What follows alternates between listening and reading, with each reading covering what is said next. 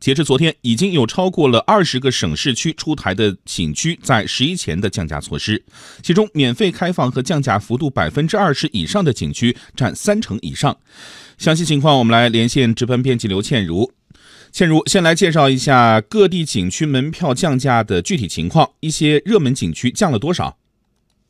好的，我们先来看昨天下午的最新消息。海南省宣布，从十月一号开始，降低六家五 A 级景区和三家重点四 A 级景区的门票价格。其中，降价幅度最大的是三亚大小洞天旅游区，门票基准价由一百零八元下降到了七十五元，降幅达到了百分之三十。像我们熟知的景点，比如天涯海角游览区，这里的降幅是百分之十五；三亚蜈支洲岛的降幅是百分之十。按照现有的降价方案，海南有关部门也算了一笔账。数据显示，下调景区门票价格可以每年为游客减少近三亿元的门票支出。昨天下午的消息，河南省也出台了门票降价的方案。按照计划，从今天开始，河南省将下调包括嵩山少林寺、洛阳龙门石窟、焦作云台山等景区在内的七家景区门票价格。比如，嵩山少林寺景区的门票价格由每人次一百元降为每人次八十元。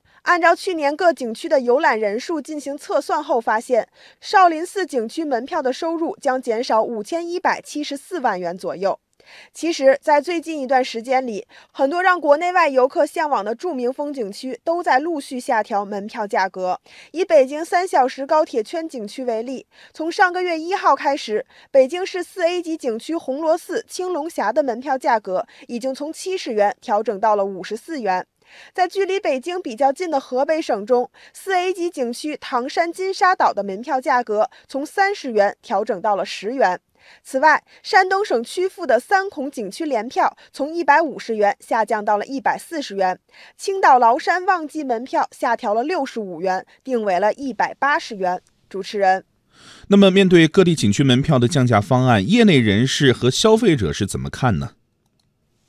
应该说，从总体来看，这些降价方案呼应了百姓的关切。长期以来，景区门票价格逢节必涨、旺季涨价的现象十分普遍。此前，国家统计局的一项调查显示，有百分之七十二点三的游客认为，当前国内景区门票价格太高或是偏高。不过，今年大量的景区门票价格不仅不涨了，反而还下降了。虽然部分景区门票价格的降幅只有五到十元，诚意不足，但是还有很多的景区门票降价幅度达到了百分之二十以上。这样的结果让不少消费者感到欣喜，他们希望各大景区以此次降价为契机，走出门票经济的老路，实现自身转型与消费者满意的双赢。不少业内人士分析，文化是旅游的附加值，过度依赖门票经济会导致景区忽视对文化内涵的挖掘。降低景区门票价格，有利于优化旅游消费环境，充分释放旅游消费需求，